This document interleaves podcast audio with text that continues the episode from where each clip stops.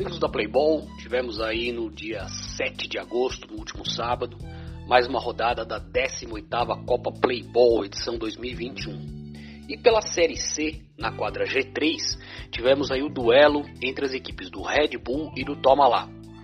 Essa partida foi uma partida com uma vitória muito tranquila, muito consistente da equipe do Red Bull, placar por 5 a 1. A realidade do, do jogo é que a marcação do Red Bull funcionou muito bem. O Toma lá não conseguiu criar grandes chances praticamente em nenhum momento. O goleiro do Red Bull trabalhou muito pouco durante o jogo, apenas com ali chutes de longa distância, chutes a meia, meia, meia força ali. Só no final da partida que o Toma lá conseguiu uma melhor condição dentro da quadra, chegou a pressionar, fez um gol, né, o seu gol de honra, depois chutou uh, duas bolas na trave, uma no travessão, né, com o seu camisa 10 e depois com o camisa 7, uma bola na trave, onde teve uma ameaça, mas ele já foi na reta final da partida, quando o jogo já estava 4 a 1 para o Red Bull. E ainda no último minuto ali dos acréscimos, o Red Bull, uh, com o seu camisa 11, conseguiu fazer 5 a 1 no placar entendeu? Então foi uma, uma, uma, vitória muito consistente. O Red Bull dominou a partida toda. Teve no Matheus, né?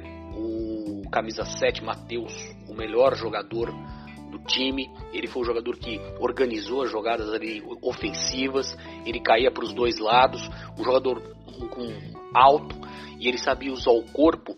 Então muitas vezes ele dava o corpo para tomar falta e aí ele travava uh, o jogo do, do Toma lá. De, de, de, resto, o que nós podemos falar, amigos, é que foi uma vitória realmente muito tranquila. Só no final da partida que o Toma lá ameaçou fazer algo acima. Mas nós esperamos aí que para as próximas partidas o Toma lá entre melhor, consiga articular melhor as jogadas para fugir da marcação dos adversários. E sobre o Red Bull, é uma equipe que com certeza na Série C vai passar de fase, vai para o mata-mata e tem time sim para chegar às finais. Tem time sim para chegar às finais, porque a gente viu muita qualidade, principalmente ali do Matheus, camisa número 7, comandando as ações ofensivas. E, o, e, e lembrando também que o Red Bull mostrou ter um bom sistema defensivo.